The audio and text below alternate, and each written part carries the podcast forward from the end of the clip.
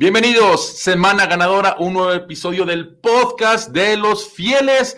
Junto a Jesús Árate los saluda Miguel Pasquel. Jesús, otra victoria, 3-0 y viene un equipo de los Cardinals que dio la sorpresa en casa contra los Dallas Cowboys. Por cierto, los Dallas Cowboys esperaba que pueda ser un partido de invictos. Ya hablaremos de más adelante de lo que pueden ser los Dallas Cowboys en semana 5, pero antes hay que hablar del juego contra los New York Football Giants. Jesús, qué gusto saludarte. Igualmente, Miguel, un placer platicar contigo nuevamente aquí en el podcast de los ah, fieles, otra vez con otra ah, victoria, además también celebrando el mes de la herencia ah, latina y, bueno, todo, todo es una fiesta hasta el momento en el buen arranque de la temporada que ha tenido San Francisco. Oye, lo comentábamos en semana uno, qué importante era tener un buen arranque. Y creo que hasta el momento, a comparación con la temporada pasada, que se empezó 1-2, después 2-3, después 3-4, el equipo está jugando sumamente bien. ¿Con qué te quedas de esta victoria que, por cierto, fue semana corta, ya lo platicamos, contra los New York Giants? Porque creo que hay muchas jugadas a destacar y sobre todo muchos jugadores a destacar. Sí, yo me quedo con nuevamente con lo que hace Brock Purdy en el sentido de que los eh, Giants enviaron demasiados blitzes, como que ese fue el, reto, ¿no? Que le enviaron a Brock Purdy, como diciendo de cierta manera, Miguel, si el partido no lo va a ganar, que no lo gane Brock Purdy. Y le, enviaron todos los, los blitzes que, que pudieron y me encantó porque Purdy lo hizo genial. Sí, en algunos momentos obviamente tenían que derribarlo y llegarlo a golpear, pero también completó, de hecho, el primer pase que le lanza a, a Ronnie Bell. Eh, por cierto, felicidades para Ronnie Bell porque es su primer touchdown en su carrera. Lo hace con la presión encima. Luego, después también a, a Divo Samuel, más adelante en el partido, tiene la presión encima y logra conectar muy bien con Divo Samuel. Entonces, nos damos cuenta conforme avanzan las, las semanas que, que es difícil jugar contra Brock Purdy porque si le envías el, el blitz, lo, lo, aprovecha. Y si no lo, lo, envías, como en otras semanas, también sabe encontrar a, a, sus piezas en la, en la ofensiva. Es que es eso, Jesús. Es, mucha gente dudaba de Purdy, que por el equipo, que porque es el talento que existe alrededor de él. Sí, por supuesto, ayuda el talento y el alrededor que existe alrededor de él. Pero ojo, los quarterbacks que hemos tenido anteriormente no están dando los resultados que ha tenido hasta el momento Brock Purdy. Y esas dos jugadas que tú mencionas es un ejemplo perfecto. Estamos de acuerdo, no empezó bien el partido. No empezó bien, hubo ajustes que se hicieron, pero esos dos touchdowns con, con Ronnie Bell, el novato procedente de la Universidad de Michigan, y esa combinación con Divo Samuel, que por cierto, si tú me dices es para mí el mejor partido que hemos visto con Divo y Purdy, ¿eh? desde que Purdy tomó las riendas con, como quarterback titular. Esos dos pases de anotación te dice la clase de quarterback que es, porque no es de que tenía el tiempo suficiente en la bolsa de protección, él tenía la carga en ambos pases, él puso el balón donde tenía que ponerlo para que no sea incompleto o interceptado, y por supuesto la jugada de Ronnie Bell y de Divo ayudaron a que sean touchdowns. Así que arriba de 300 yardas otra vez, dos touchdowns, cero intercepciones y estamos acostumbrados al 30 for 13, porque es la tercera ocasión consecutiva, Jesús, que se anotan 30 puntos comandados por el número 13. Sí, e, exactamente, ¿no? Y yo creo que nos ha mostrado cómo lidera a la, ofensiva, la compostura que tiene eh, en el bolsillo, porque jugar de, mariscal sabemos que es bien difícil, ¿no? Y cuando no tienes un mariscal que, que sabe manejar esa, esa ofensiva como lo hace Purdy, eh, es complicado porque estabas enfrentando a un equipo de los gigantes de, de, Nueva York, que obviamente en el papel San Francisco era, era el favorito, pero ellos también tienen piezas importantes, ¿no? En la, en la línea defensiva para enviar uh, presión, para que el mariscal rival se sienta incómodo y fue la, la estrategia que, que, utilizó Nueva York. Sin embargo, como tú dices, eh, me, encantaron ¿no? los ajustes que hizo también San Francisco sobre la marcha de, del encuentro para ir eh, poco a poco ganando terreno y al final terminar con otra victoria. Jesús, para ti, uno o dos o tres, para ¿a, quién, ¿a quién le das el Game Ball para este juego? ¿O los Game Balls? Sí, yo creo que se, se lo diríamos el, del lado de la ofensiva, yo creo que vamos a dar dos balones, ¿no? Uno para y el otro para Divo Samuel, porque ante la ausencia de, de Brandon Ayuk, que se perdió ese partido por la molestia en el, en el hombro, ¿no? La lesión del hombro que sufrió ante el equipo de, de, los Rams. Como tú dices, ¿no? Divo Samuel tuvo un, un partidazo.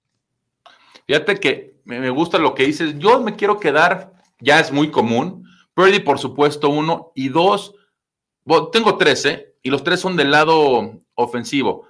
Christian McCaffrey, a ver, es el primer partido que no llega a las 100 yardas terrestres, pero rebasó las 100 yardas totales por lo que hizo recibiendo. Aquí es, yo sí creo, Jesús, y quiero también tu opinión, es un, es un serio, porque no es un candidato, para mí es un serio candidato a MVP. ¿Qué más tiene que hacer Christian McCaffrey para ser considerado como MVP? Corre, pasa, lo hemos visto anteriormente pasar, por supuesto recibe, y es un jugador sumamente dinámico, es lo que le hace el diferencial con el número 23 de los 49ers. Así que yo le doy el game ball a Christian McCaffrey y me encantaría que como avanza la temporada Jesús, que siga en las pláticas para ser considerado como MVP. Falta muchísimo todavía, estamos solamente en el mes de septiembre. Ahorita si me dicen papel, pues sí, tú bailó después de ese show que pusieron los Dolphins de 70 puntos, claramente hoy en día es el favorito. Pero Christian McCaffrey, Jesús, para mí, insisto, debe ser un serio candidato si sigue jugando de esta manera. Y mi último game ball, que lo veo cada vez más sólida, más consolidada, con mejor química, es la línea ofensiva, ¿no? Vimos que eh, permitieron esas tres capturas con TJ Watt, después contra los Rams, excelente actuación. Aaron Donald ya son creo que varias temporadas que no le puede hacer una captura a los 49ers en temporada regular. Y otra vez muy buena actuación contra los New York Football Giants. Sí, de acuerdo. Y lo que mencionabas de McCaffrey, sí, realmente es, es, un jugador espectacular. De hecho, ya tiene la, sigue la racha, mejor dicho, ¿no? De 12 partidos consecutivos anotando touchdown.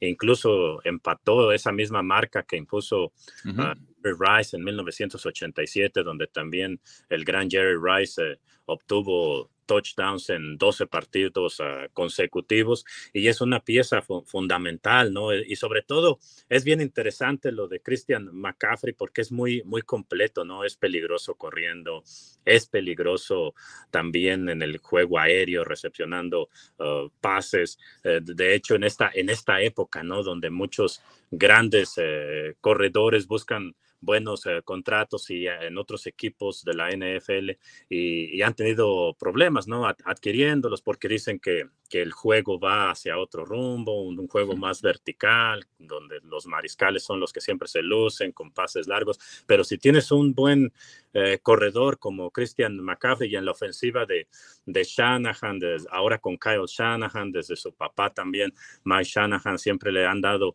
un gran valor a la posición de, del corredor y, Christian McCaffrey demuestra lo que se puede hacer en una ofensiva con un, con un jugador del calibre precisamente de, de McCaffrey. Pues mira, hay que dejar claro, con Christian McCaffrey en el campo se ha perdido como titular, ¿no? En dos ocasiones. Una fue contra Kansas porque venía llegando de Carolina, o sea, entrenó uno, un día y medio, una cosa así. Y la otra, ya sabemos, eh, fue el campeonato de conferencia, ¿no? Contra los Eagles, que prácticamente la segunda mitad se, jugó sin cuerva, que es más, si recuerdas, ahí estábamos tú y yo, se lanzó un pase ahí, eh, Christian McCaffrey, una jugada de engaño, ya prácticamente el partido perdido, trató de hacer una reversible y un pase largo, porque qué? Porque Johnson estaba lastimado, sabíamos lo de Purdy al principio del juego. Eso te dice, ¿no? La, la clase de jugador que existe en este equipo y por supuesto la oportunidad de poder ser considerado MVP, porque han pasado muchos años, Jesús, cuando no hemos visto un MVP en la NFL. Sí, es cierto, ¿no? Incluso recordarás si nos vamos más atrás lo importante que fue para los uh, Rams a principios de los 2000 es un hombre como Marshall Font. Y entonces McCaffrey es similar en ese sentido que te hace de, todo, ¿no? Y, ahí está la muestra, como tú lo mencionabas, ¿no? Llegó en aquel partido contra los uh, Chiefs, apenas tenía un par de días que se incorporaba al equipo, le tocó jugar uh, poco, pero ya después a la siguiente semana, el año pasado, contra los Rams, hizo de todo ese día, lanzó un pase de touchdown, corrió para otro, atrapó otro pase de touchdown, entonces hizo todo, es un juego muy, completo, fuera de serie sin duda, Christian McCaffrey. Oye, y bueno, y hablando de Christian McCaffrey, pues esto se debe, no llega porque llega, ¿me entiendes? Esto se lleva, se lleva gracias a, la excelente, gerencia que se tiene en, el equipo con John Lynch, al, excelente coach que tenemos en Kyle Shanahan. Y me dio mucho gusto, ¿no? Que la familia York les dio una extensión de contrato. Y sabes que me gusta mucho esto, Jesús, porque lo veo, son los dos. No es que extendiste a Lynch y a Shanahan, no, van los dos juntos, van los dos como equipo. Se lo contrató ya hace unos años a los dos y a los dos se les sigue extendiendo como equipo. Oye, Shanahan le dice a Lynch, necesito a McCaffrey, bye y, toma McCaffrey. En su momento, ¿te acuerdas? Necesito un jugador como Emmanuel Sanders, el juego vertical. Ayudó a Emmanuel Sanders y llegaron al Super Bowl esa temporada.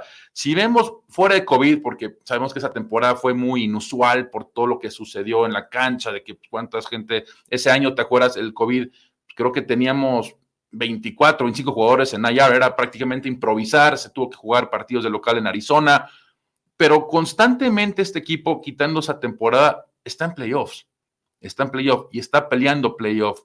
Oye, es que me dicen en redes sociales y seguramente a ti también, sí, pero mira qué error con Trey Lance. Estoy de acuerdo, Trey Lance, y lo, admitió John Lynch, no fue la mejor opción, lamentablemente no, no funcionó para ambas partes, pero aún así, Jesús, cuando diste tanto por cambiar a la tercera selección general hace unos años, eres favorito para llegar al Super Bowl. Eres de los favoritos para llegar al Super Bowl. Hoy en día los 49ers son los favoritos para ganar el Super Bowl. Falta mucho todavía.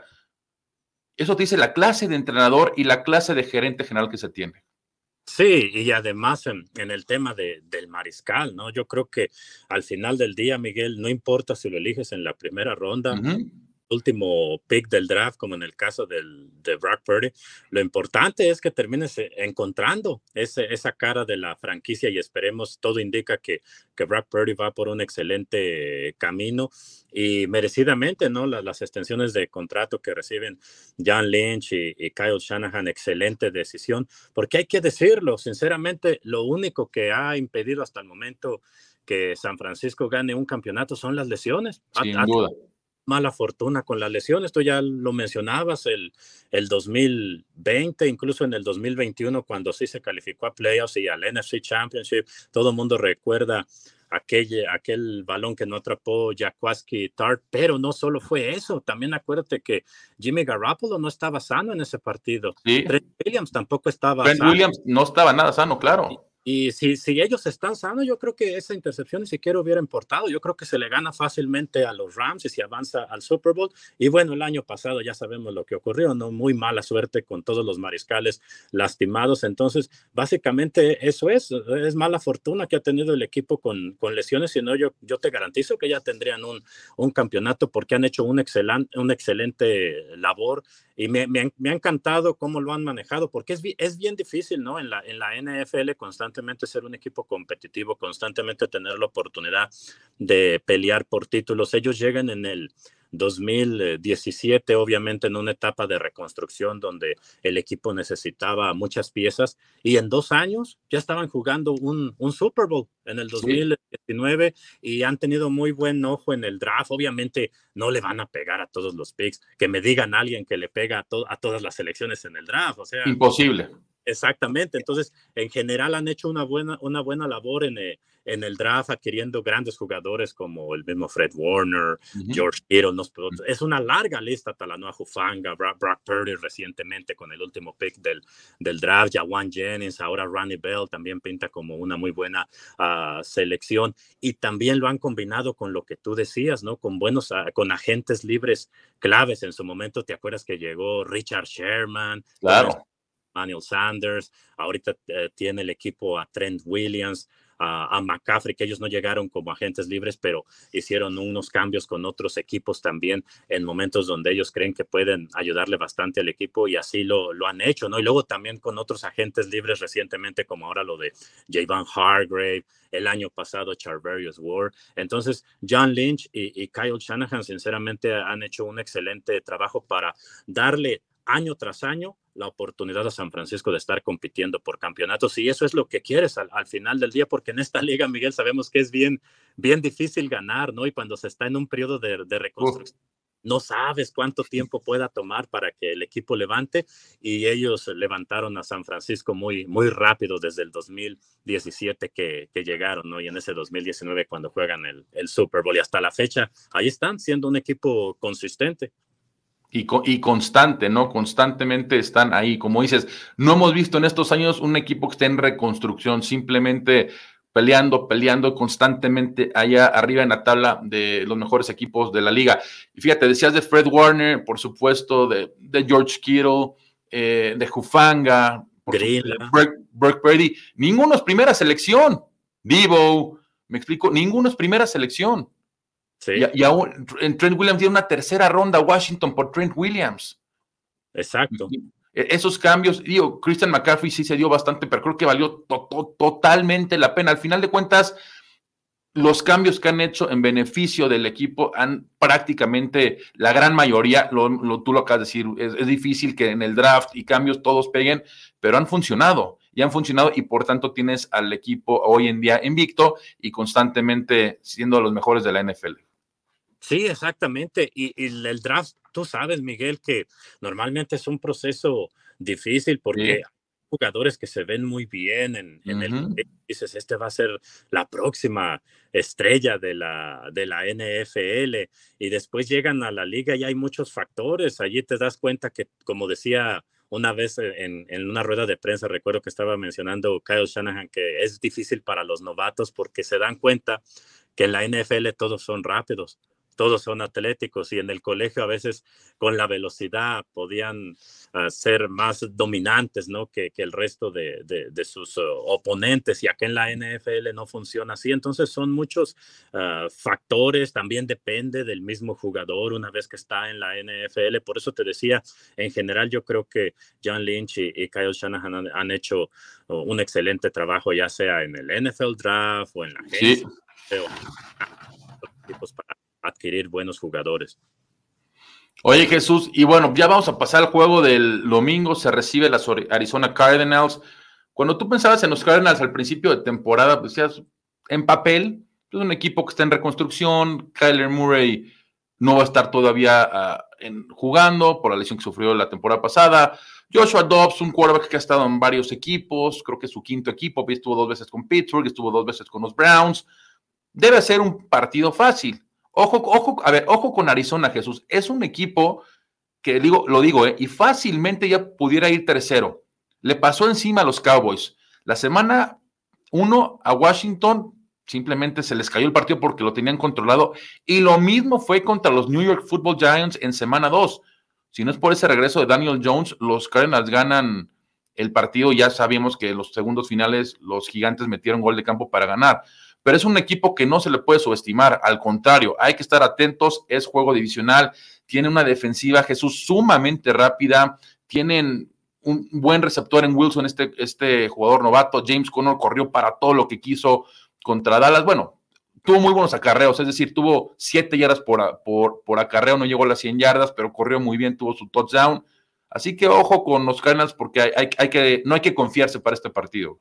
Sí, e, exactamente, porque recordarás que antes de que iniciara la temporada, incluso siempre, eh, ahorita que estábamos hablando precisamente del draft y, de supuestamente esos, esos fenómenos que dicen que vienen a la NFL, como ahorita que es muy popular el, mariscal de USC, Caleb Williams, entonces todos los equipos que en el papel no tienen aspiraciones de, de, playoffs y en ese grupo incluían obviamente a los Cardenales y decían, quizás vayan a, les convenga que, no tengan una temporada ganadora para tener oportunidad de adquirir así, pero nada te garantiza que vaya a ser una, una gran estrella como lo está haciendo ahorita en el, en el colegio, por lo que ya mencionamos precisamente ahorita que estábamos hablando de, del draft. Y entonces los Cardenales, yo creo que ellos han, han tratado de ser competitivos ahora en el, en el presente, no, no pensar en el, en el futuro, en lo, en lo que viene después. Y, y han peleado en todos sus, uh, sus partidos, como estoy de acuerdo contigo, es cierto, fácilmente podrían estar 3 uh, y 0, porque sí recuerdo en ese partido contra Washington que también el equipo de,